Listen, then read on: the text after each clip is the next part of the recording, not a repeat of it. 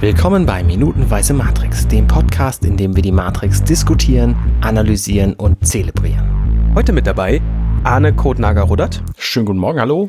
Und als Gast heute Phil Marx, auch bekannt unter Just Phil Marx auf Twitter. Grüß dich. Grüß dich, hi. Und wer sich jetzt denkt, Phil Marx, den Namen habe ich schon gehört aus Funk und Fernsehen, der, der liegt komplett richtig.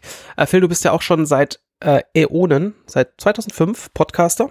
Äonen, richtig. Ganz Tatsächlich schon ein Jahr länger Podcaster als ich. Das ist äh, wirklich ich hole mir das, das ein Autogramm ab. Ja, ja, bitte, bitte. Also äh, ich habe ich hab auch so langsam so graue Barthaare an meinem Mikro dran. Das, mhm. das Mikro ist schon so alt, weißt du. Das ist relativ praktisch, weil dann braucht man halt auch den, den, äh, den Popschutz nicht mehr. Ja, siehst du, ganz Das genau. hilft einfach. Äh, Phil, du machst Nerd Talk. Richtig. Also den Nerd Talk Podcast. Und, oder, ja, Nerd Talk ist ja inzwischen, also ihr, ihr schreibt ja auch viel, offensichtlich. Aus den Gründen. Ja, ein bisschen. Ja, ein bisschen. Ja, ja. Und ähm, Nerd Talk, würde ich sagen, ist auch direkt die äh, Legitimation, äh, warum du hier mit uns jetzt gleich über, über Matrix sprichst, weil Nerd Talk ist jetzt kein, äh, kein Podcast, wo es darum geht, über Nerds zu reden, sondern über Filme. So sieht's aus. Also wir sind tatsächlich mal gestartet, dass wir sagten, wir wollen über alles sprechen, irgendwie Games, Filme, Nerd-Stuff da draußen und irgendwie Rasenmäher-Roboter, die es vor zwölf Jahren noch gar nicht gab. Mhm. Ähm, und, und, irgendwie haben sich dann die Filme herauskristallisiert und jetzt reden wir größtenteils über äh, Filme. Jetzt hast mhm. du verraten, dass wir 2017 aufnehmen. Tja, tut mir leid. Ja, aber das jetzt jetzt wird jetzt ist verraten, dass ihr asynchron aufnehmt und so etwas. Oh, verdammt, ey. Hm. Ei, Das ja, so, bis bis kurz vors Ende geschafft, das zu verheimlichen und jetzt. Ja, ganz genau, ne? Ja, ja. Aber aber unsere rote Ledercouch, auf der wir jeden Tag äh, jede Woche aufnehmen, unseren Nerd Talk, die legendäre rote Ledercouch, die ist wirklich real existent. Das okay. äh, das müsst ihr uns glauben. Das von wegen. ihr habt ja tatsächlich jetzt schon weit über 500 Sendungen. Ja. Und Macht ihr wirklich so jede Woche oder? Ja, tatsächlich. Also äh, wir machen es wirklich jede Woche gemeinsam, zu dritt, zu zweit und manchmal auch alleine ähm, und haben großen Spaß dabei. Ähm, es ist wirklich so, dass wir uns, naja, zugegeben, ja doch, natürlich, wir setzen uns jede Woche zusammen. Jede Woche aufs Neue. Vorproduktion gibt's bei uns nicht und mhm. jedes Mal, wenn man den Podcast-Player einschaltet, sind wir gerade live am Mikrofon. Natürlich. Ähm, aber bis auf eine kurze Pause, wo wir auch wirklich dann mal so ein bisschen uns restrukturieren mussten, weil Moderatoren weggefallen sind, die neuen Formate nicht ankamen, sind wir wirklich seit, äh, also der erste Podcast von Nerd Talk kam 2007 raus, tatsächlich seit zwölf Jahren wöchentlich dabei. Das ist das schon krass. Relativ beeindruckend. Ja. In der Tat. Ja. Wer jetzt, wer jetzt Nerd Talk noch nicht gehört habt, ihr seid, ihr seid zu dritt, richtig? Korrekt, wir sind zu dritt. Ihr setzt euch zusammen und besprecht ihr aktuelle Filmthemen oder alte oder beides oder wie, wie läuft es bei euch so? Alles alles. Ja, wir wissen also tatsächlich äh, wissen wir nicht so genau was. Äh, wir haben da auch keine äh, Ausrichtung oder so etwas. Wir wollen immer so ein bisschen gucken, ähm, dass wir aktuelle Filme reinknallen. Äh, die äh, kommen dann meistens äh, von mir, äh, weil weil ich in, äh, jetzt seit einiger Zeit in Berlin wohne und dort wird man ja mit Pressevorführung zugeschmissen. Mhm, ja. Ähm, von daher ähm, klappt das ganz gut. Ähm, dann haben wir aber noch den Andy mit an Bord, der eher so ein Netflixer und auch so ein ähm, öffentlich-rechtlichen Mediathekenmensch ist, was eigentlich auch super interessant ist. Das ist wild. Ähm, ja, äh, also er hat auch das entsprechende Alter dazu, muss man sagen. Auch die ersten realen Haare, grauen Haare wachsen bei ihm da. Die Haare wachsen, er ist irgendwie elf Monate alt. Richtig, richtig. Mediathek, äh, das Sandmännchen, immer schön nochmal dann hm, um yeah. 19 Uhr nachgucken, nachdem es um, nachdem er es um 1855 im linearen Fernsehen verpasst hat. Ähm, genau, und äh, der, der bringt dann im Grunde so die etwas älteren Filme mit hinein. Ich gucke aber auch gerne Netflix. Und dann haben wir noch den Micha, der äh, auch immer ganz nah an dem Filmpuls äh, dran ist, der aktuell in Amsterdam lebt und auch immer wieder rüber nach LA jettet aus beruflichen Gründen und äh, da ist man natürlich auch irgendwie immer nah dran an den ganzen äh, Filmen und da bringt er auch ab und zu was Aktuelles mit. Also du merkst irgendwie bunt gemischt, im Grunde das, worauf wir Bock haben. Mal haben wir irgendwie zehn Filme drinne, mal haben wir nur zwei Filme drinne. Dummerweise sind die Sendungen trotzdem irgendwie fast immer anderthalb, zwei Stunden lang. Ja, das eskaliert sowas, eskaliert einfach. Ja, das kannst ja, ja planen, wie du willst. Du sagst dir, wir reden ein bisschen über den Abspann und bam. Boom, ja, zack, ist der Podcast drei Stunden lang. Ja, ich hoffe es ja nicht. und das, da möchte ich dir nicht mal zu nahe äh, Was machst du denn, wenn du nicht Nerd talkst? Dann nehme ich äh, andere Podcasts auf, zum Beispiel Minutenweise Matrix. Ja, super Podcast. ähm, nein, bis vor kurzem habe ich ähm, äh, ja noch äh, für, für einen Radiosender in Hannover Kinotipps gemacht. Das hat sich dann leider erledigt, äh, weil der Radiosender insolvent gegangen ist. Oh. Ähm, Wegen den schlechten Kinotipps wahrscheinlich. Ja, vielleicht, ja. vielleicht auch nicht. also ich, äh, die, die, ich, mir war es auch unangenehm, als sie mir gesagt haben, ich sei das Flaggschiff der Moderatoren. Wo ich so dachte, okay, wow. das vor versammelter Mannschaft zu sagen, ist mutig, ja, ja, doch, gewissermaßen. Aber hey, äh, man nimmt es auch gerne an. Hm. Nee, und ansonsten, ähm, ja, äh, haben hab ich da, ich habe doch eigentlich gar keine Freunde. Ja, ich habe ich hab doch nur meine Nerd Talker. Ja, das ist ja auch. Ja. Das, das Nein, kann man ja machen. Nebenbei, wenn ich noch Zeit habe, investiere ich meine Zeit in WordPress. Das ist das tut mir tatsächlich mehr leid als alles andere. ähm, ja gut, aber ich meine, jeder hat irgendwie ein Laster. Ne? Irgendwie, ähm, ganz genau. Man muss irgendwo ja auch seine negativen Seiten haben. Ganz genau. Ja, Mensch, Phil. So, jetzt äh, haben wir, haben, redet ihr zwar jetzt ganz gerne irgendwie generell über, über alle möglichen Filme, wir haben uns jetzt auf einen eingeschossen und wir haben uns tatsächlich eingeschossen auf Minute 134 de, des Films Die Matrix. Und, äh, uh, da bin ich gar nicht drauf vorbereitet. Ja, das ist schlimm, weil ich habe jetzt auch gerade auch gerade noch mal oh. so ein oh. bisschen so ein bisschen durchgeskippt und dann festgestellt, da passiert gar nicht so viel. Deswegen glaube ich, brauchen wir jetzt gar nicht drüber eingehen, drauf eingehen, was da für Buchstabenfolgen hintereinander den Film runterlaufen, sondern springen mal ein bisschen zurück ins Jahr 1999. Und ähm, wie alt warst du da? Wusste, dass die Frage kommt und ich rechne gerade sehr intensiv nach. Ähm, ähm, ich muss da 15 gewesen sein. Ja, das kommt hin. 15 Jahre war ich da alt. Ein bisschen und, jünger als ich. Ja, und der Film ist ja FSK 16. Genau. Ich, ich überlege gerade, ob ich den überhaupt seinerzeit im Kino gesehen habe. Also ich habe den, ich habe die Matrix im Kino gesehen, mhm. aber ob ich den zum Release im Kino gesehen habe, ich kann mich nur, nämlich nur an das große Triple Feature mhm. erinnern. Da kommen wir gleich dazu auch noch. Mhm. Ähm, hast du denn, die Frage haben wir bisher, glaube ich, irgendwie jedem gestellt. Wenn du es jetzt vielleicht nicht im Kino gesehen hast, kannst du dich denn dran erinnern, ob du vor der, ja, vor der eigentlichen, vor dem eigentlichen Release im Kino diese ganze Kampagne mitbekommen hast, die da außenrum gelaufen ist? So oh, werbemäßig? Das weiß ich nicht mehr. Was war denn da so? Ja, es war so ganze Zeit so mystisch, Arne. Hast du, kannst du es zusammenfassen irgendwie? Also es gab halt ganz viele Plakate, auf denen stand so Text, grün auf schwarz, was ist die Matrix? Und das war eigentlich alles, was an Informationen zu diesem Film bekannt war. Also Damals gab es ja noch kein Internet. Die Berichterstattung über Filme war jedenfalls in meiner Welt nicht existent, ähm, weil ich auch einfach noch relativ jung war. Und es keinen Nerd Talk damals gab. Und weil es natürlich noch keinen Nerd Talk gab. Und ähm, deswegen habe ich halt über den Film nichts gewusst. Ich hatte so einen Freund, ich habe es glaube ich auch schon mal erzählt, der mhm. in den USA war zuvor und da war halt alles voller Plakate und er meinte so, boah, Matrix, das wird bestimmt voll der geile Film und so. Und er wusste aber auch nicht, worum es geht. Und äh, das war, glaube ich, so das das Thema dieses Films, dass alle sagten, der wird total gut und man muss den unbedingt sehen und man kann darüber nicht reden, weil man dann zu viel verrät. Hm. Nee, kann ich mich überhaupt nicht mehr dran erinnern. Also da äh, tatsächlich, äh, ich meine, ihr wisst das ja auch. Ich meine, jetzt ist jetzt auch knapp 20 Jahre her, man wird nicht jünger. Alzheimer setzt auch so langsam ein bei mir. Hm. So, also von daher, keine Ahnung. Wirklich, weiß ich nicht mehr.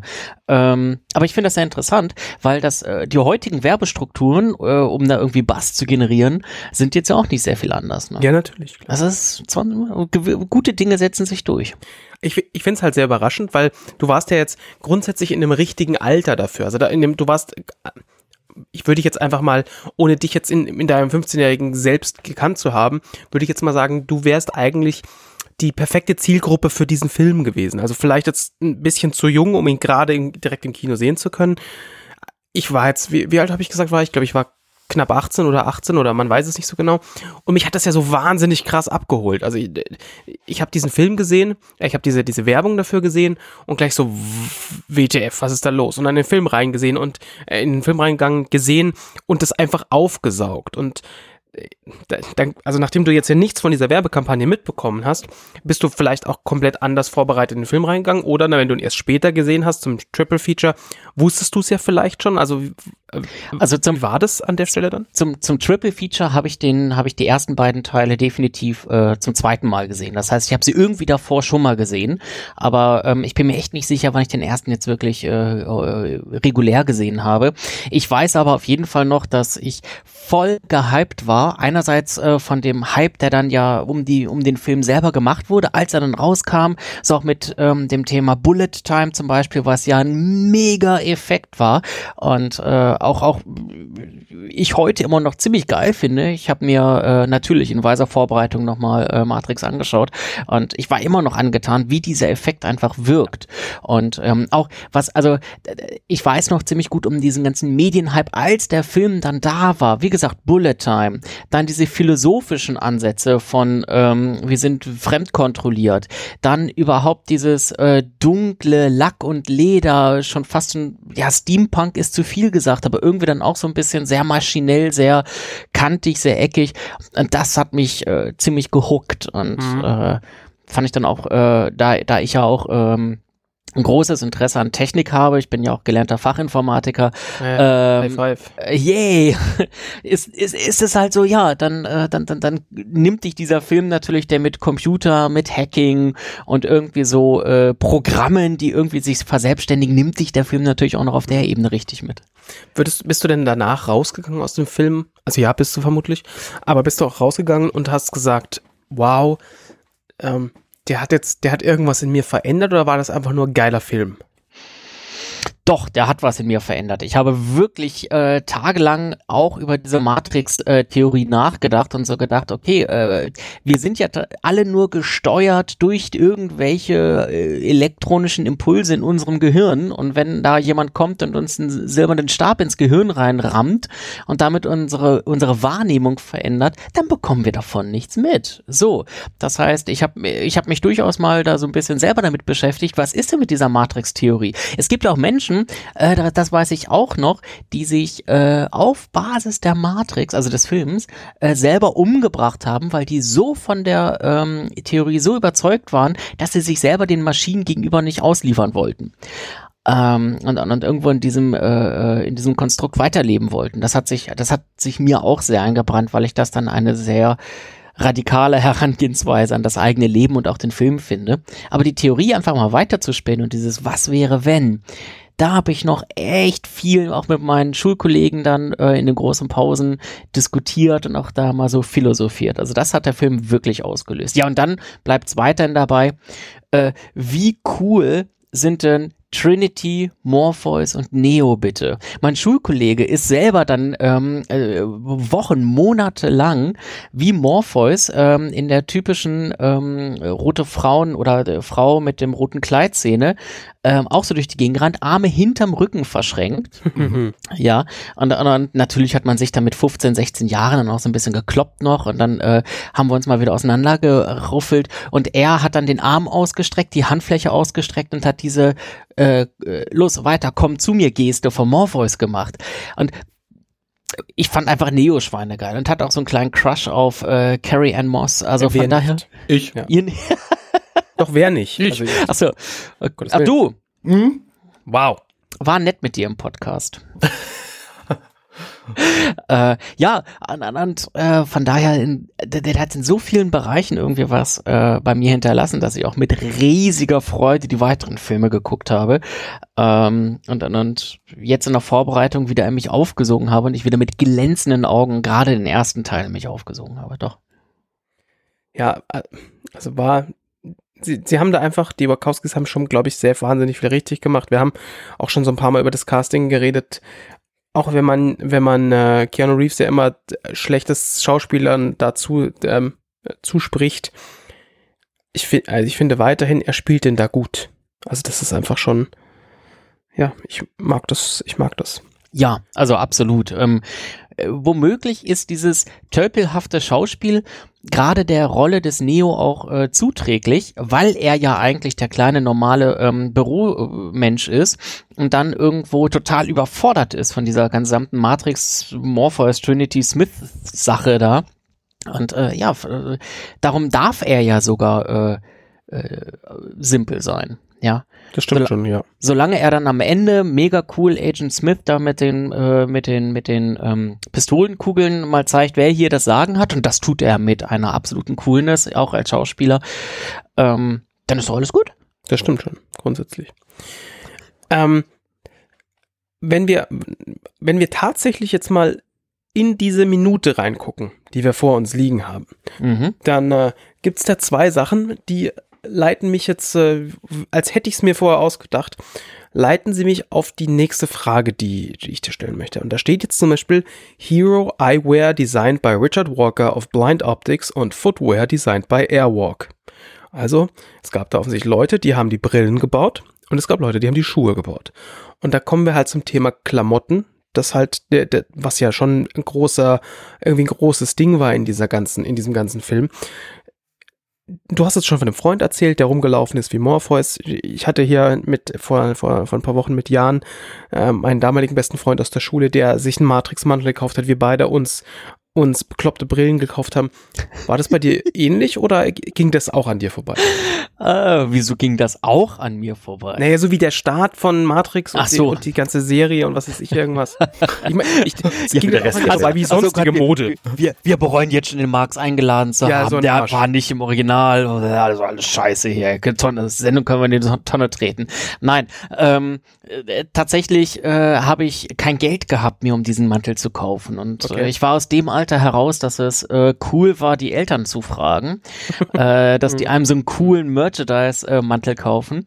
Äh, und von daher nein. Und so, Brillenträger oder Sonnenbrillenträger war ich nie, weil ich habe auch ein relativ rundes Gesicht, einen runden Kopf und äh, das, sieht irgendwie nicht gut aus. Selbst die Morpheus-Brille äh, hatte ich mal bei so einem billig Brillenladen mal aufgesetzt und ich sah einfach mega scheiße dabei aus. Ich habe einfach nicht dieses zerfurchte Gesicht von Morpheus, ähm, sondern irgendwie so ein Neo-Gesicht, äh, aber zehn Jahre bevor The Matrix überhaupt angefangen hat, als in der, in, in, in der Zeitschiene.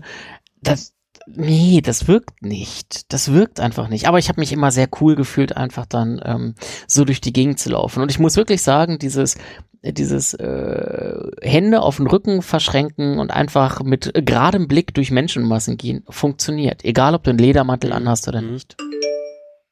Besonders gut, wenn du Leder, Ledertanga anhast. Dann ja. so, irgendwer hat übrigens hier seine Töne an. Ich bin das auf gar keinen Fall und ich hätte das auch total gut rausgeschnitten. Hervorragend. Jetzt lasse ich es drin. Ja, wenn man, wenn man, wenn man Pannen und Dinge thematisiert, dann macht das, dann, dann ist das für den Schnitt immer sehr schwierig. Ja, nach, aber nachdem ich ja nicht den Schnitt machen muss, ist das für mich gar nicht so schlimm gewesen jetzt. Nee, für mich auch nicht. Ich lasse das einfach alles drin. Ist ja, ist ja gut oh so. Dann kriegen wir wenigstens noch ein bisschen, bisschen ja, Zeit das, hier zusammen. Das, das, das hat auch Authentizität und so etwas. Ja, ja, ja genau. Das ist korrekt.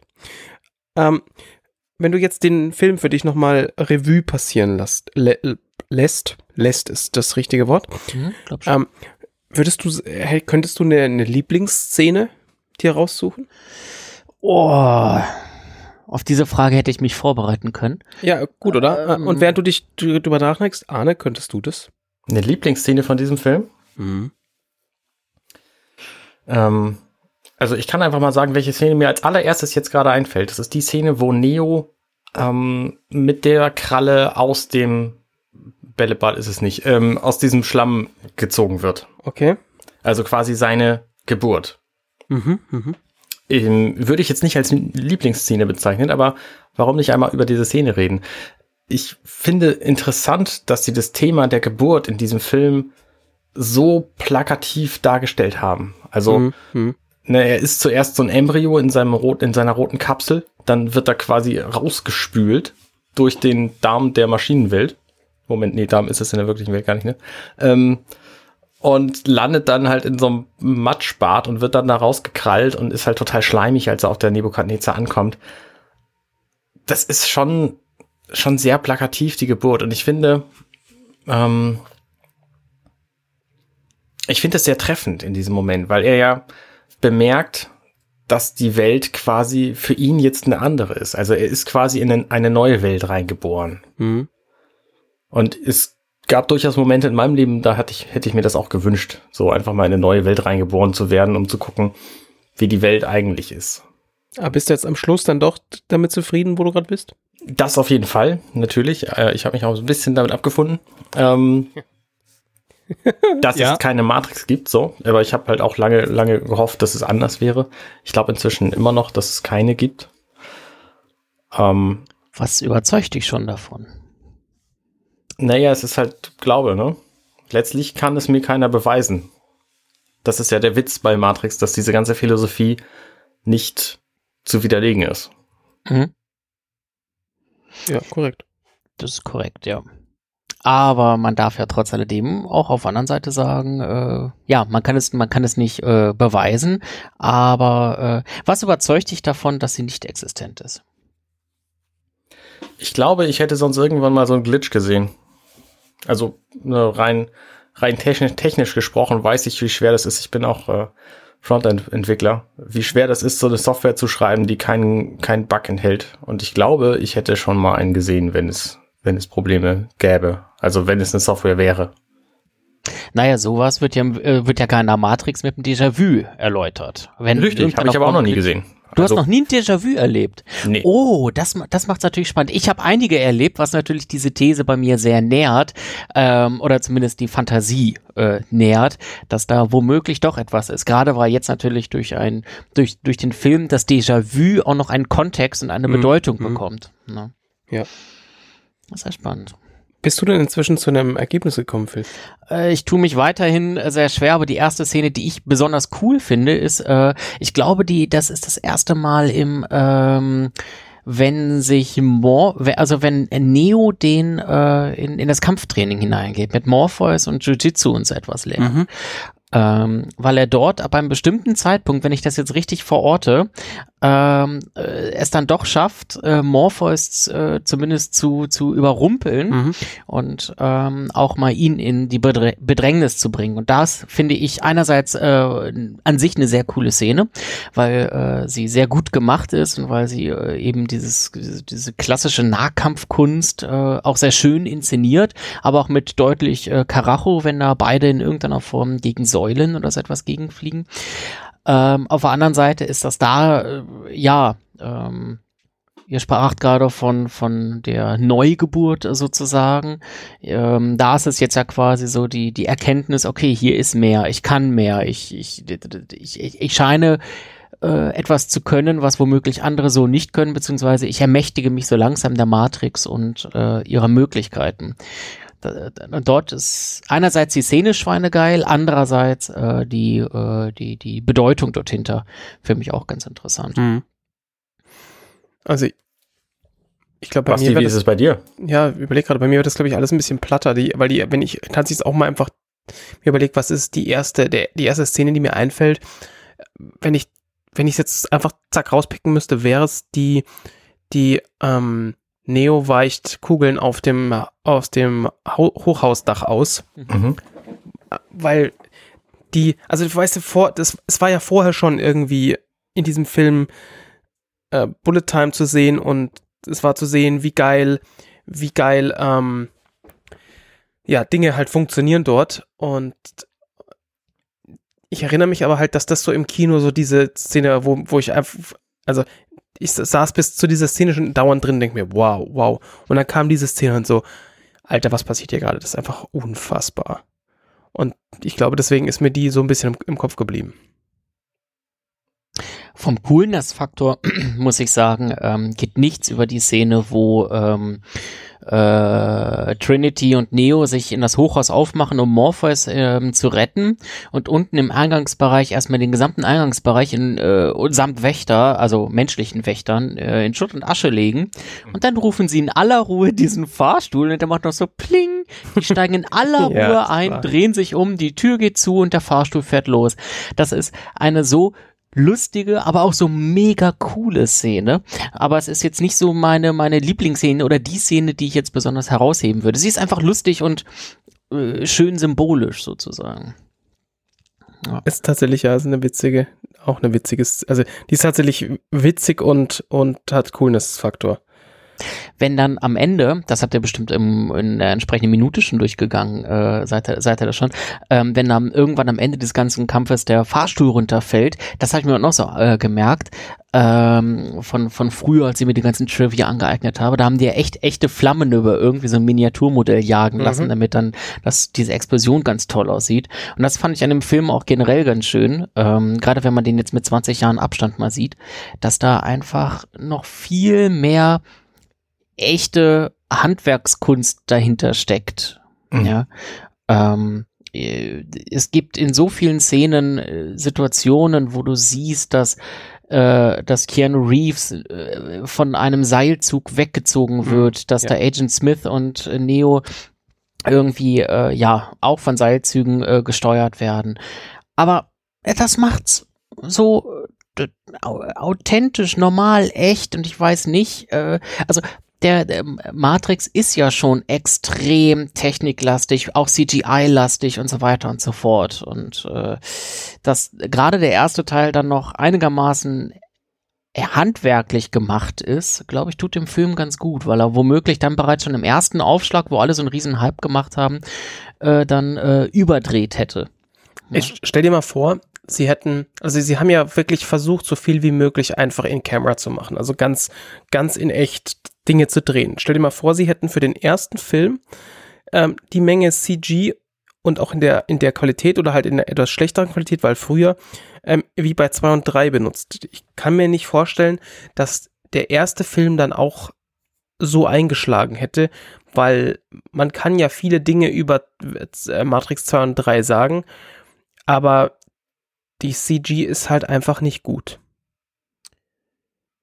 Ja, zu großen Teilen würde ich dir zustimmen. Ja. Also, es gibt man, es, auch, es, auch da finde ich muss man es in ihrer Zeit messen sozusagen wenn man heute sich den neuesten Avengers nimmt oder so etwas äh, sieht das alles ganz anders aus als äh, als vor äh, wann kam der zweite Teil raus irgendwie 18 Jahren oder sowas mhm. ähm, aber an bestimmten Stellen ist es immer noch nicht gut da bin ich vollkommen bei dir ja was halt was es halt so schade macht weil ähm, also gerade wenn du, und ich meine, wir springen jetzt hier wild einfach von 1 Richtung 2, ähm, wenn du dir diese, diese Massenkampfszene ähm, vor Augen führst, wo, wo Neo gegen ganz viele Agent Smiths kämpft, in diesem, in diesem, weiß ich nicht, pa in diesem Hinterhof, in diesem Hinterhof ist, ne? Genau. Mhm.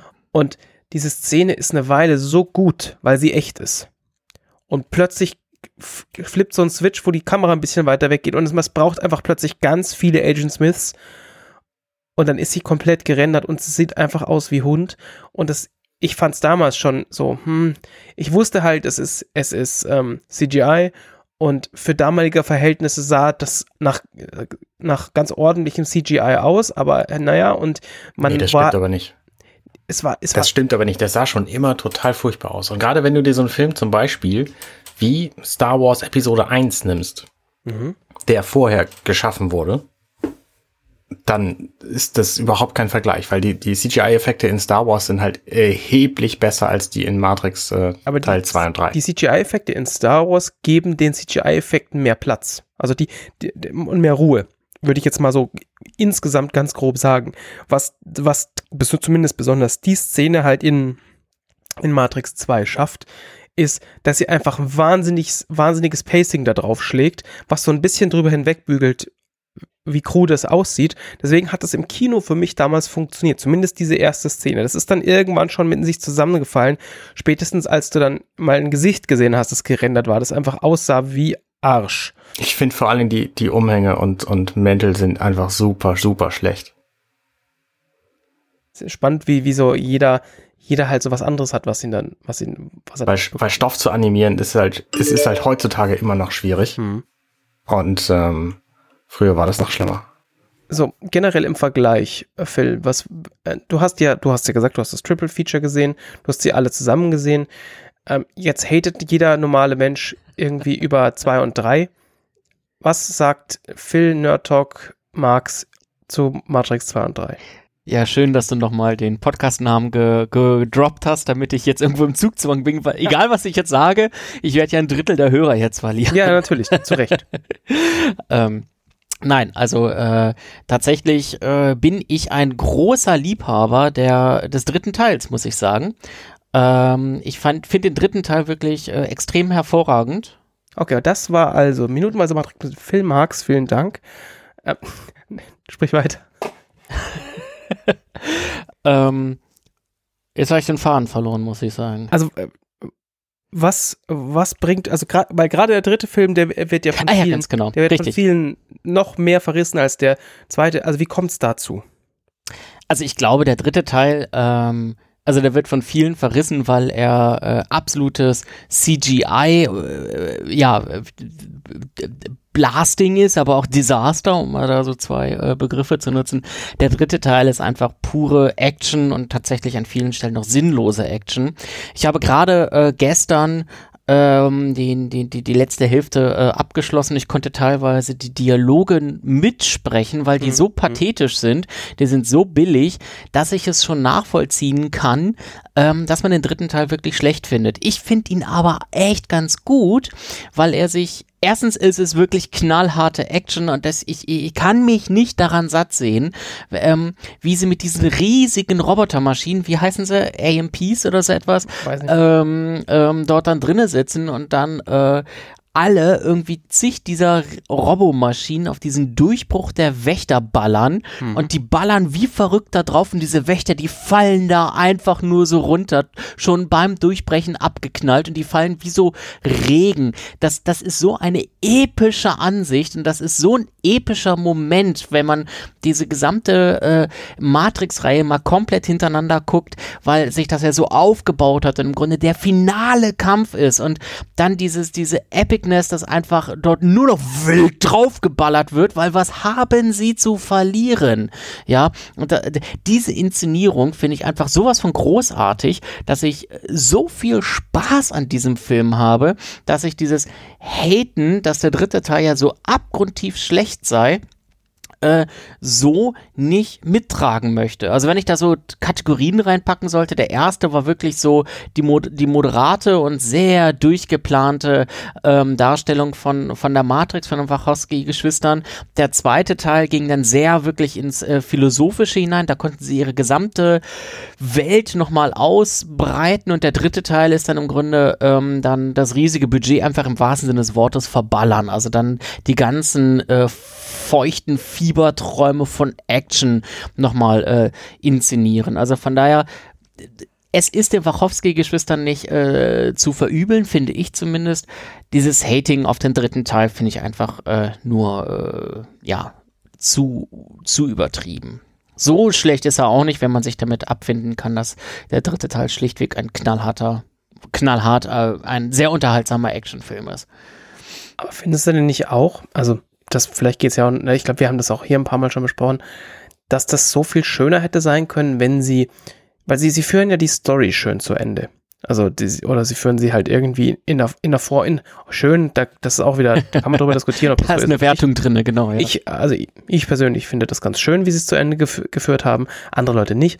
Aber glaubst du nicht, dass der Film oder dass zwei und drei wahnsinnig viel gewonnen hätten, wenn, wenn aus zwei und drei ein Film geworden wäre? Interessante Frage. Hm, möglich.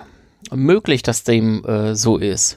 Ähm, ich glaube aber, dass der zweite Teil, also den Wachowski-Geschwistern liegt, das merkt man am ersten Teil und insbesondere am zweiten Teil auch viel daran, diese philosophischen und religiösen Ansätze, die sie in ihren Köpfen haben und irgendwie in eine Matrix-Welt überführt zu haben, darzustellen. Die wollen irgendwie ihre äh, Zusammenhänge darstellen oder konstruieren, die vielleicht auch gar nicht möglich sind, aber irgendwo in dieser Märchenwelt funktionieren. Und der zweite Teil ist dann natürlich extrem theoretisch mit Schlüsselmacher hier, Merowinger da und äh, Zusammentreffen mit dem Konstrukteur der Matrix und so weiter und so fort. Und da gibt es ja episch, teilweise episch lange und komplexe ähm, Diskussionen über die Metaebene der Matrix. Der zweite Teil gibt dem schon eine extreme Tiefe, ob man, ob man sich jetzt mit dieser Welt identifizieren kann und diesen äh, Theorien, die die ganzen äh, Protagonisten da ausreden oder nicht, aber die Welt gewinnt auf jeden Fall dort an philosophischer Tiefe und lädt zum Diskutieren ein. Und ich weiß nicht, ob man sowohl die ganz offensichtliche philosophische Tiefe des zweiten Teils, auch den Willen des, äh, zur Tiefe und die Action des dritten Teils in ein vernünftiges Format, in einen vernünftigen äh, abendfüllenden Film und nicht äh, tagesfüllenden Film hätte reinpressen können. Hm. Ich wertschätze diese ähm, diese, äh, äh, diese philosophischen Ansätze, die sie da reinbringen. Wie gesagt, da ist jetzt erstmal keine Wertung drin, ob man sie gut findet oder nicht und wie, wie abgefahren sie sind und wie belastbar sie sind. Aber ich wertschätze es einfach, dass da jemand sagt, okay, ich äh, versuche da mal irgendwo diesem Konstrukt Matrix mehr Tiefe zu geben. Und in bestimmten Bereichen ist es ja auch äh, durchaus interessant, das nochmal zu vertiefen. Definitiv, definitiv. Ja. Ähm, Jetzt überlege ich gerade, worauf ich hinaus wollte, weil äh, wir hatten das. Äh, da, da, da. Bei Teil 2 wolltest du bestimmt auf die Schnitte ansprechen. Und ich meine nicht Monika Bellucci, sondern die Schnitte des Films, des Cutters. Nein? Äh, hilf, hilf mir auf die Sprünge. In Teil 2 gibt es doch diesen Kampf zwischen diesen beiden Zwillingen und ich habe vergessen, wem noch auf der 13 Kilometer selbst für den Film gebauten Autobahn. Mhm. Und alles, was ich von diesem Film weiß, also von dieser Szene noch weiß, ist, dass in diesem Auto diese Zwillinge hin und her morphen, also mhm. hin, mhm. hin und her teleportieren und dass da ungefähr vier Schnitte pro Sekunde sind. Für, ich weiß nicht, wie lang die Szene ist, anderthalb Minuten. Und das ist unfassbar schwer zu ertragen, finde ich. Das ist einer der Gründe, warum ich den Film ein zweites Mal noch geguckt habe und danach nie wieder. Gerade diese Szene ist meine Lieblingsszene, aber nicht echt. aber, aber, aber, aber, aber, nicht, aber nicht aufgrund der Schnitte. Es ist äh, der der Soundtrack dahinter ist für mich episch. Der ist einfach sowas von mega geil. Mona Lisa Overdrive nennt sich der Titel. Ähm, und er ist so großartig. Er bringt da so viel Dynamik rein und auch im richtigen Moment äh, Ruhe, um dann wieder äh, mit sehr schnellen Takt und, und Bassschlägen dann auch wieder dafür zu sorgen, äh, dieses, dieses, diese, diese Geschwindigkeit des Highways und die fahren dann ja ab einem bestimmten Zeitpunkt einerseits in Gegenverkehr rein, andererseits kommt dann ja Trinity noch irgendwann und die fahren äh, mit dem Motorrad dann durch den Gegenverkehr und weiß ich nicht alles. Diese, diese Dramatik und auch diese Taktfrequenz äh, dessen, was du siehst, weil jedes Mal fliegt ein, fährt ein Auto an dir vorbei, sie müssen immer links und rechts ausweichen und so etwas. Das ins Akustische zu übertragen, das funktioniert mit dem Track da sowas von gut und alleine die Situation dort auf so einem fahrenden LKW sich gegenseitig äh, mit, mit, ähm, dort, ja, mit, mit, man, mit einer Machete steht er sich, glaube ich, dann am Ende irgendwie auch noch gegenüber oder mit so einem Schwert, glaube ich, versucht, äh, äh, Morpheus, ich glaube Morpheus ist es, ähm, dann ähm, den, den Schlüsselmacher zu retten. Das ist schon ganz geil. Also wirklich. Den Rest der Szene, da sage ich auch nichts gegen. Auch diese beiden LKWs, die dann irgendwann ineinander fahren, ziemlich cool. Nicht so cool wie der Hubschrauber, aber schon ziemlich cool. Mhm. Ähm, nur diese Kampfszene in dem Auto drin, die fand ich unerträglich anzuschauen. Mhm. Ach so, ich, ich dachte, du meinst die gesamte Szene. Du meinst nein, nein, nur nein, die, die, die ganze Auto. Szene nicht, nur, die, nur diesen Kampf im Auto. Ja, der ist wirklich unübersichtlich. Ähm, da stimme ich dir zu.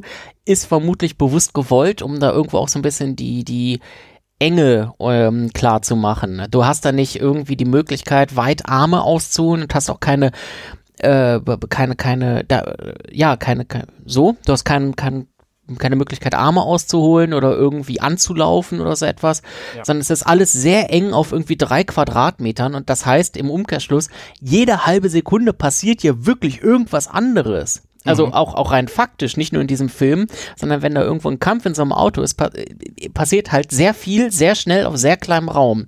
Und vermutlich versucht die Kamera das so einzufangen, beziehungsweise damit rüberzubringen. Ähm, aber ich würde dir zustimmen, dass man ähm, schon viel sich selber in die, in die Topologie eines Autos reinversetzen muss, um da irgendwo den Überblick zu mhm. behalten. Ich ja. habe selber schon in einem Auto gedreht und weiß, wie schwierig das ist. Aber das, kurz du sagst, ich habe selber schon im Auto gesessen, da bin ich sehr beeindruckt gewesen. das, das noch nicht, nein. Also da, da hat, habt ihr mir echt was voraus. Äh, nein, ich habe tatsächlich auch schon mal einen Film gedreht und da spielte halt auch so eine Dialogszene im Auto. Also eigentlich spielt der ganze Film im Auto. Und die, schon Dialogszenen sind sehr schwer. Also ich weiß das äh, durchaus, aber ich finde, dann sollte man einfach keinen Kampf in einem Auto zeigen, weil ich fand das als Zuschauer halt wahnsinnig schwierig. Natürlich mag das für denjenigen, der das erstellt hat, total einleuchtend sein, weil der das einfach in erheblich geringerer Geschwindigkeit sehen konnte als ich. Aber wenn ich einfach diesen Film sehe, dann brauchen meine Augen halt einen Moment, um das Signal an mein Gehirn zu senden, was sie da eigentlich sehen. Und dann braucht mein Gehirn einen Moment, um zu verarbeiten, was da passiert. Und in dem Moment war aber schon, sind wir schon zwei Schnitte weiter. Das mag an meinem sehr, sehr, sehr langsamen Gehirn liegen. Da bin ich mir jetzt nicht so sicher. Aber, also ich glaube, ich bin nicht der Einzige, dem es so ging. So, äh, also, du kannst natürlich jetzt hier nicht, Anne, eine Geschichte erzählen von wegen, ja, ich habe auch schon mal einen Film in einem Auto gedreht und das dann einfach so stehen lassen. Da müssen wir, glaube ich, noch mal kurz einen Moment drüber reden. Was hast du bitte für einen Film in einem Auto gedreht? ich habe ähm, ich hab ja studiert und in diesem Studium ähm, war ein Teil tatsächlich auch Medien schaffen. Also ich mhm. ähm, habe Theologie studiert, wie wir vielleicht schon mal gehört mhm. haben. Und äh, ein Teil davon ist praktische Theologie. Und in dieser praktischen Theologie befasst man sich mit allem, was, was man quasi tatsächlich tut. Also das ist halt so Gottesdienst, Predigten und ähm, halt auch Exegese der Bibel in moderne Versionen. Also eben auch, man nimmt sich eine Bibelstelle und baut da eine moderne Variante mit derselben Message. Und das haben wir eben gemacht, indem wir da Filme gedreht haben. Ich glaube, die sind auch nie öffentlich veröffentlicht worden in der Öffentlichkeit. Und deswegen, ähm, ich weiß nicht mal mehr, wie der Film hieß, aber es war halt so eine, so eine Road-Movie, wo es im Grunde darum ging, dass äh, drei Leute sich zusammenfinden und ein, äh, die früher mal, früher mal eine Band waren und ähm, zugunsten eines verstorbenen vierten Mitglieds dieser Band irgendwie sich nochmal zusammenfinden und irgendwo hinfahren zu der Beerdigung oder irgendwie so. Und da haben wir halt diesen ganzen Film quasi im Auto gedreht, was super anstrengend war und äh, super langweilig, ehrlich gesagt, weil ich war beim Drehen natürlich nicht dabei, weil in so einem Auto passen nicht so wahnsinnig viele Leute. Aber ich habe halt den kompletten Schnitt gemacht von diesem, von diesem Film. Und deswegen weiß ich, wie anstrengend es ist, so eine so eine Szene auch zu schneiden und dass du da nicht sehr schnell hin und her schneiden kannst, weil das einfach sonst sehr unübersichtlich wird. Mhm. Wie hättest du es denn gemacht?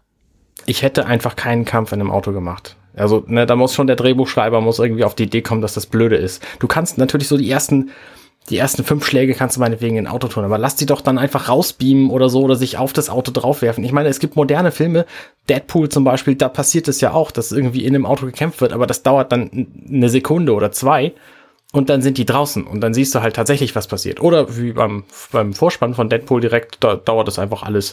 Die ganze Szene ist irgendwie 15 Sekunden lang, aber sie wird über drei Minuten ausgebreitet, weil das alles in Slow-Mo gezeigt wird. Das hätte man hier natürlich auch machen können.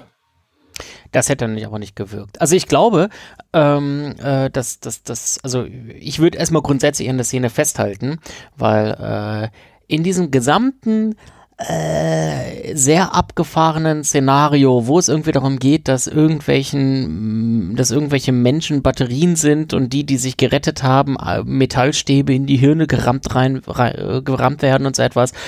Da ist ein Auto, äh, glaube ich, ein sehr guter Link zu der tatsächlichen Realität, zumindest wie wir meinen, dass sie so ist.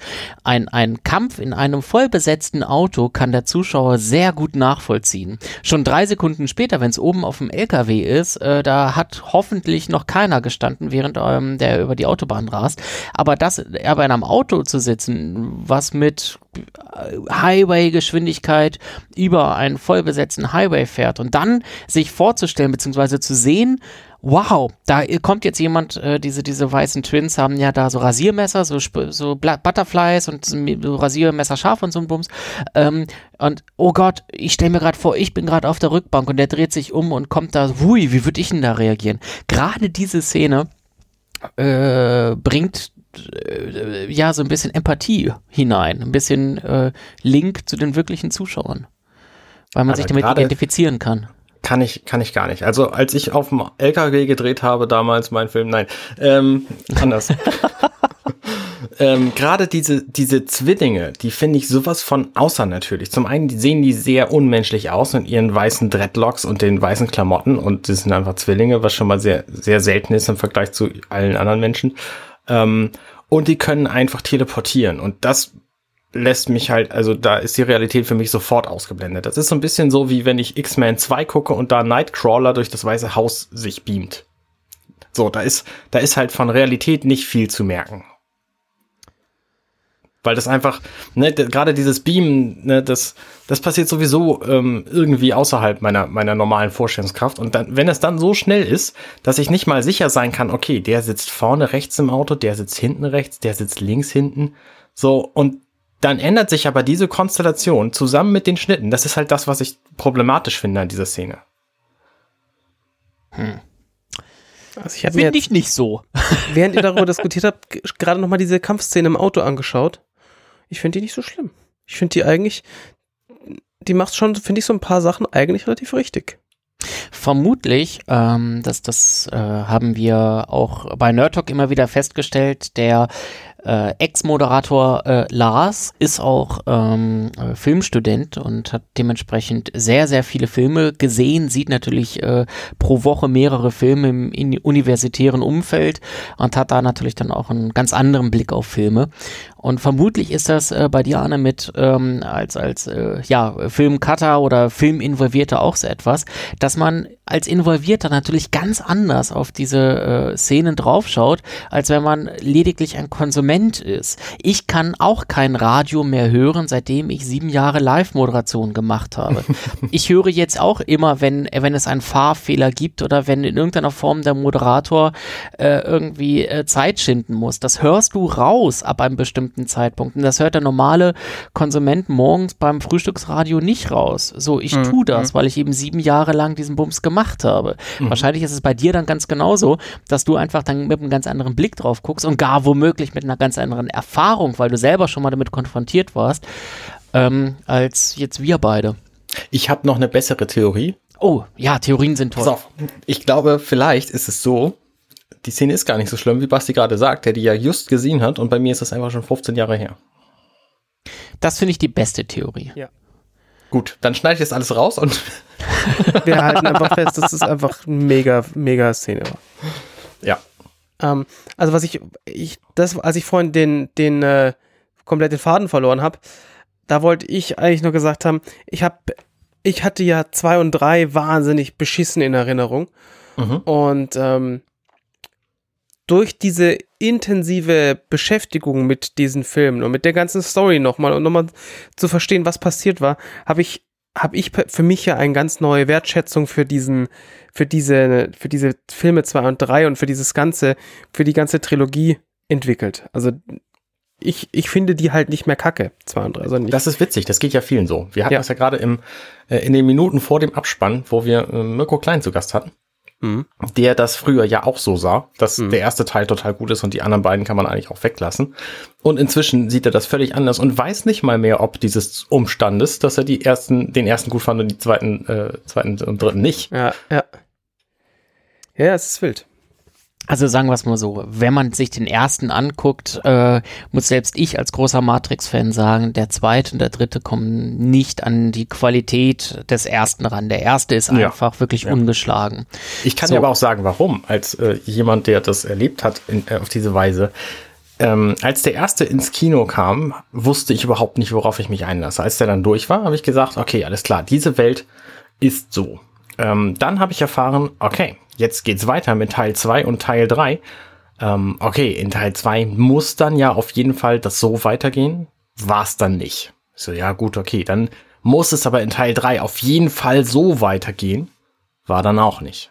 Hm. Und das war halt mein Filmguck-Erlebnis, weil natürlich hat jeder, der diesen ersten Teil und den zweiten dann auch gesehen hatte, sich ausgemalt, wie es denn eigentlich weitergehen müsste, weil das nur der logische Weg ist. Und dann ist es aber anders passiert. Und das ist halt immer das Problem mit mit so sehr, sehr hoch gelobten und viel diskutierten Filmen, dass die, die Nachfolgeprojekte einfach nicht funktionieren, weil jeder sich was anderes erwartet. bei der Erstsichtung. Das würde zumindest erläutern, warum genau. man den zweiten und dritten Teil dann so, äh, so kacke fand, nachdem man ihn gesehen hat und jetzt zwischenzeitlich, wo man weiß, was einen erwartet, gar nicht mehr als so schlimm äh, identifiziert wurde. Genau, richtig. Also der zweite Teil hat sich, äh, also als ich das erste Mal gesehen habe, ich weiß, ich weiß noch, dass ich ihn nicht besonders gut fand, weil ich äh, den Merowinger nicht verstanden habe. Ähm, weil der Französisch spricht. das kommt auch noch mit hinzu. Ja, ähm, also was er mir sagen wollte. Ähm, dann äh, habe ich den Monolog des, äh, des, des Erfinders der Matrix ähm, auch nicht so richtig verstanden. Und so hat der Film, weil er ja gerade so auf diese Philosoph philosophische Ebene abzieht und in irgendeiner Form dem mehr Tiefe geben möchte, dieser gesamten Welt. Und dann natürlich auch dieses, dieses äh, Meta-Ding mit Agent Smith, der jetzt auf einmal doch kein Programm mehr ist und irgendwie Wandler zwischen den Welten ist und sich selber multiplizieren kann und sowas. Da wird einem schon kognitiv ganz schön viel abverlangt, muss man sagen. Und das mhm. ist natürlich nicht das, was du äh, auf Basis des ersten Teils erwartest. Von daher ähm, fand ich den zweiten Teil beim ersten Mal sehen auch nicht besonders gut. Und ich weiß noch ganz genau, ich habe die Trilogie irgendwie mal vor drei, vier Jahren irgendwie noch mal reingeschmissen. Und äh, ich war dann ganz stolz, dass ich die äh, Monologe von Merowinger und von äh, Erfinder der Matrix dann auch, äh, oder Konstrukteur der Matrix, ähm, dann halt äh, auch verstanden habe. Heidi Nei habe ich mich da selber gefeiert, ey. Ja, also es brauchte noch eine Weile und wie gesagt, ich bin eigentlich ganz überzeugt davon, dass das jetzt dieser gesamten Welt noch eine äh, interessante Tiefe gibt, über die man, wenn man wollte, sehr lange äh, diskutieren kann. Mhm. Ja, ich weiß gar nicht, wer sowas machen würde. Hm. Ähm, zumindest über den ersten Teil. Hat vielleicht schon mal jemand gemacht. Ja, ähm, und also ich finde, ich finde, da so viel drinne in diesem, äh, in diesem, in diesem Film. Ähm, worüber man diskutieren kann, was es dort an Neuerungen auch im, im mhm. Sinne von 1999 gab. Ich glaube, ich ziehe mal so ein Podcast-Projekt auf, wo man einfach minutenweise Matrix auseinander. Das ist eine wahnsinnig geile Idee. Das ist eine total gute Idee. Wenn du uns mal einladen willst für eine Minute, sagst du Bescheid. Ja. Vielleicht für den Abspann. Mhm. Ja, mal gucken, mal gucken. Nee, voll cool. So, über eine Sache haben wir aus diesem Abspann noch gar nicht geredet, weil Buchstaben hatten wir schon. Den schwarzen Hintergrund, den haben wir mal einfach außen vor gelassen. Ausgeblendet. Ah, genau, also der ist, ist praktisch ja einfach, äh, da, da erinnern wir uns ein bisschen an das Luma Keying. Das ist ja praktisch dasselbe. Und ähm, aber worüber wir nicht geredet haben, und das ist eine der Sachen, da gibt, da habe ich bisher noch keine Diskussion gefunden, der eine sagt das scheiße, der andere sagt das gut, sondern ich habe nur Leute gefunden, die gesagt haben, mega gut. Und zwar ist es die Geschwindigkeit, mit der der Text von unten nach oben läuft. Komplett gelogen. Ähm, und das ist die Musik. Und die Musik, in, und das ist ja das, was wir hier im Abspann am allermeisten hören. Hier läuft gerade Rock is Dead von Marilyn Manson. Und Phil, vielleicht bist du jetzt hier das Zünglein in der Waage, das sagt, nee, also den Soundtrack von Matrix, den fand ich totale Scheiße. Totale Scheiße ist sehr hart. Totale Scheiße ist ein sehr harter Ausdruck. Ich habe mir jetzt gerade noch mal äh, den, den Abspann auch aufgemacht. Ich finde die Abspannmusik zu hart, zu unpassend. Ähm, Marilyn Manson sowieso nicht mein Style. Ähm, ich bleib dabei, den besten Soundtrack hat der zweite Teil, aber ähm, direkt danach oder da, da, da, da, doch danach kommt der erste Teil, muss ich schon sagen. Also, aber, also wenn sie da was anderes genommen hätten, also ich kann mich überhaupt nicht äh, hier artikulieren vor lauter schockierenden äh, Aussagen wenn du mal siehst, wer war vorher mit der, war vorher schon mit an Bord, bevor Marilyn Manson mit an Bord kam? Da war Rob Zombie dabei, da war Rage Against the Machine dabei, da war Rammstein dabei, da war um, Prodigy dabei, Deftones war dabei, Ministry war dabei. Also äh, ah, das ging ja alles in eine Richtung und da hätte man nicht sagen können, ja, du, äh, dann äh, nehmen wir doch mal, weiß ich nicht, Beethoven. Äh, hätte halt nicht so reingepasst in das ganze Ding. Also von daher, stilmäßig passt. Moment, Moment, Moment. Es ist aber auch genug Instrumentalmusik drin in dem Film. Ja, laber doch nicht. Aber das, das, das ja nicht, das ist doch der, der Score und nicht der Soundtrack. Mm, spitz finde ich. Hm? Ha, klar. Du kennst mich doch. Ja, dann. ähm, ja, natürlich, klar. Also ich meine, so ein, so, ein, so ein Film hat ja in der Regel, hat in der Regel zwei, ähm, musikalisch zwei Ebenen. Also kommt natürlich ein bisschen auf den Film an, aber du hast zum einen halt die Filmmusik, die normalerweise ja auch komponiert wird für einen Film, die dann dramaturgisch unterstützt an den richtigen Stellen, weil sonst langweilig. Ja, wir, wir erinnern uns hier an diese hohen Streicher, die wir ganz oft hören und solche Geschichten. Und dann hast du natürlich irgendwie Musik, also Musik, Musik, die da drin spielt, also die man halt auch vielleicht sonst mal aus dem Radio kennt oder irgendwie aus dem heutzutage aus dem Spotify. Ähm, sowas wie halt in, im, im, äh, als sie im Club sind am Anfang, wo dann im Hintergrund Club to Death zum Beispiel läuft. Mhm. Und, und Rob Zombie läuft auch, glaube ich, direkt vor Club to Death. Und jetzt haben wir halt hier zum Beispiel ein, ein ähm, Rock is Dead von Marilyn Manson. Also ich ich gebe dir grundsätzlich recht, Phil. Auch so, auch so ähm, textlich sehe ich das da nicht. Also der macht das, da macht das für mich nur so mittelmäßig Sinn da drin. Auf der anderen Seite war es natürlich für die Vermarktung des ganzen Films zu dieser Zeit wahnsinnig gut, das äh, Marilyn Manson mit an Bord zu haben. Und das war ja damals auch nicht so ganz einfach, die, die Band mit, mit reinzubekommen, weil die waren noch nicht sicher, wollen sie unterschreiben oder nicht. Den haben sie dann tatsächlich einen Rough Cut von dem Film gezeigt. Dann haben sie gesagt, oh ja, gut, äh, ist vielleicht doch nicht ganz blöd und da sind auch ein paar andere ähm, coole Leute dabei. Dann unterschreiben wir vielleicht doch. Und äh, klar kann man jetzt sagen, ich mag Marilyn Manson nicht oder ich mag Marilyn Manson. Insgesamt äh, fand ich halt immer ein, ziemlich, ein ziemlich solider Soundtrack, aber ich mag natürlich auch Krachmusik für mich muss das immer äh, ordentlich passen. Und äh, jetzt gerade was jetzt die, äh, was Rock is Dead äh, betrifft, ist es mir zu sehr in your face und äh, zu, zu rockig, zu laut, zu wild sozusagen. Der Film endet im Grunde mit äh, großen epischen äh, Szenen. Ähm, äh, Neo hat sich jetzt gerade, äh, ja, hat, hat, hat gerade Agent Smith äh, überwunden und die letzte Szene finde ich unpassend, aber er hat ist Superman quasi in der Matrix, fliegt er wie verrückt durch die Gegend. Das ist so ein äh, großer Moment, da hätte ich, also ich brauche kein Beethoven oder irgendwie jetzt großes Orchester oder irgendwie so etwas, aber Rock is Dead ähm, äh, ist, ist, ist ja so wild, so krass, so äh, eckig und kantig, dass das meines Erachtens der, den, den, den letzten Szenen und auch irgendwie dieser äh, als, als Schlusspunkt eines wirklich hervorragenden Films einfach nicht so richtig passt. Ja, Moment mal. Der Schlusspunkt dieses, des Films, des Films selbst, der ist tatsächlich ein, es sind tatsächlich geschmeidige Streicher und dieser, er redet ja noch in dieses Telefon rein, hängt auch mit dem Aufhängen, fängt ja Rage Against the Machine an. Ähm, mit, ähm, na, ich komme gerade nicht drauf, verdammt nochmal.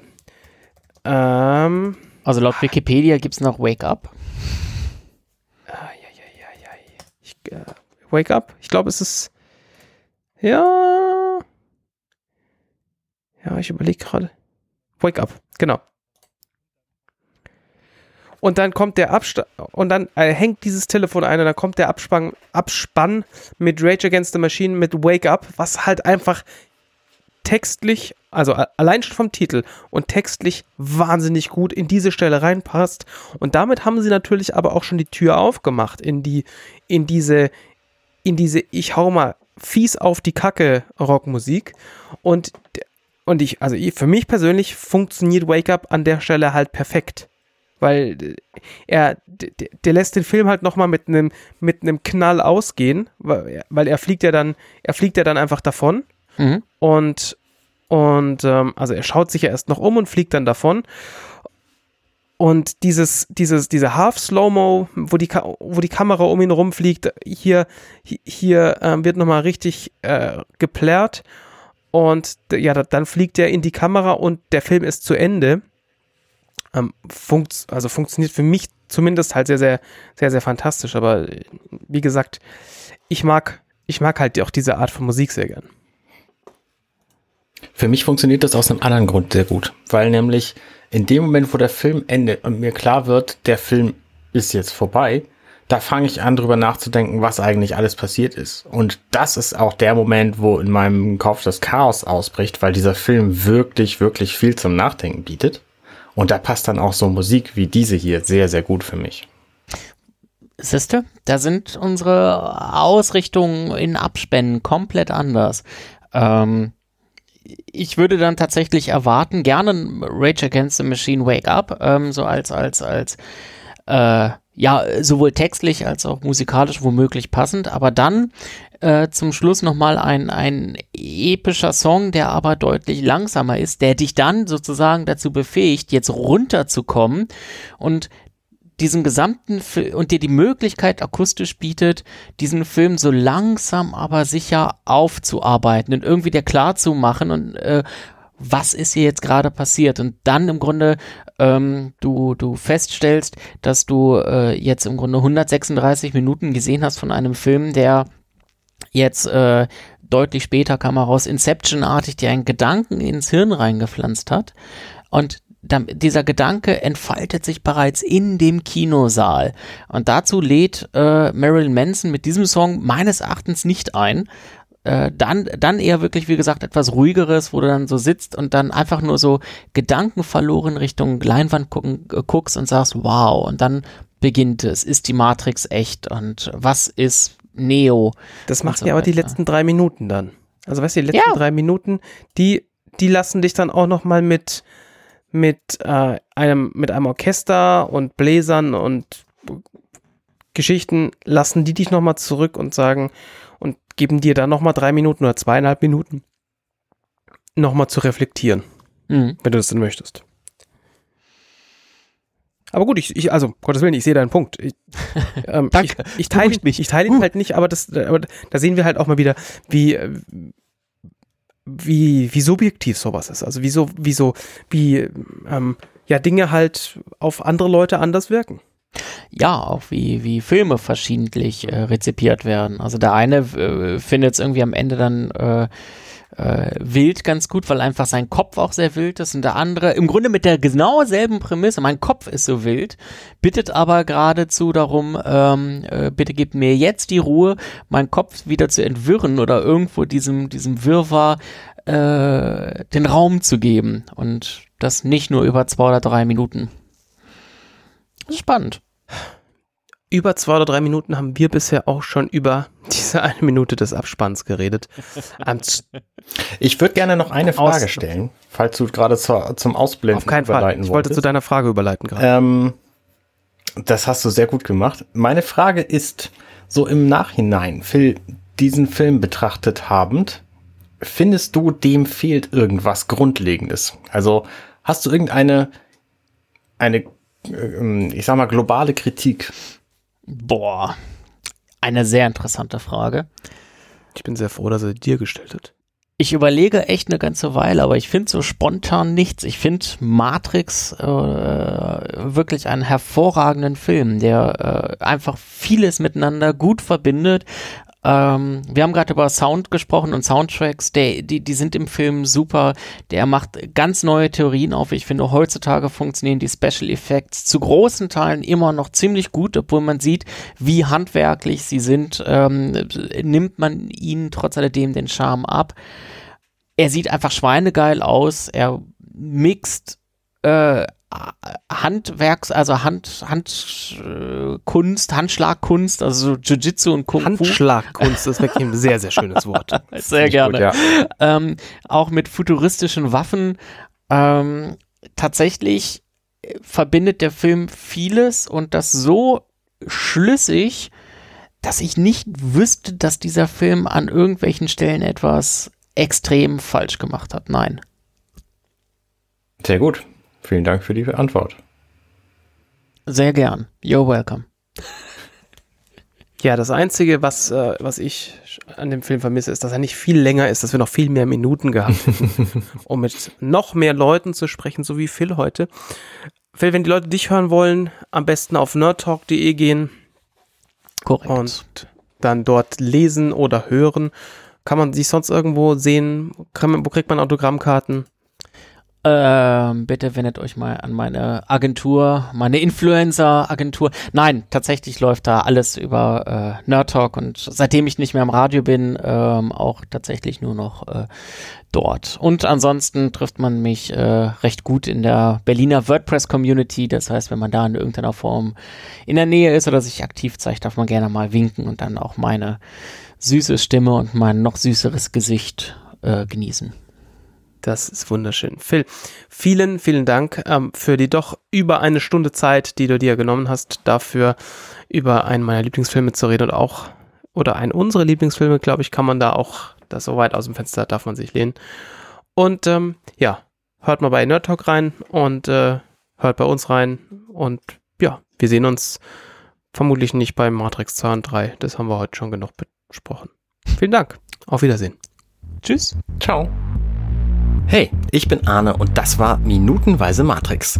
Wenn euch dieser Podcast gefällt, dann unterstützt mich doch ein wenig. Ich schneide, produziere und hoste diesen und weitere Podcasts wie auch andere Projekte im Netz.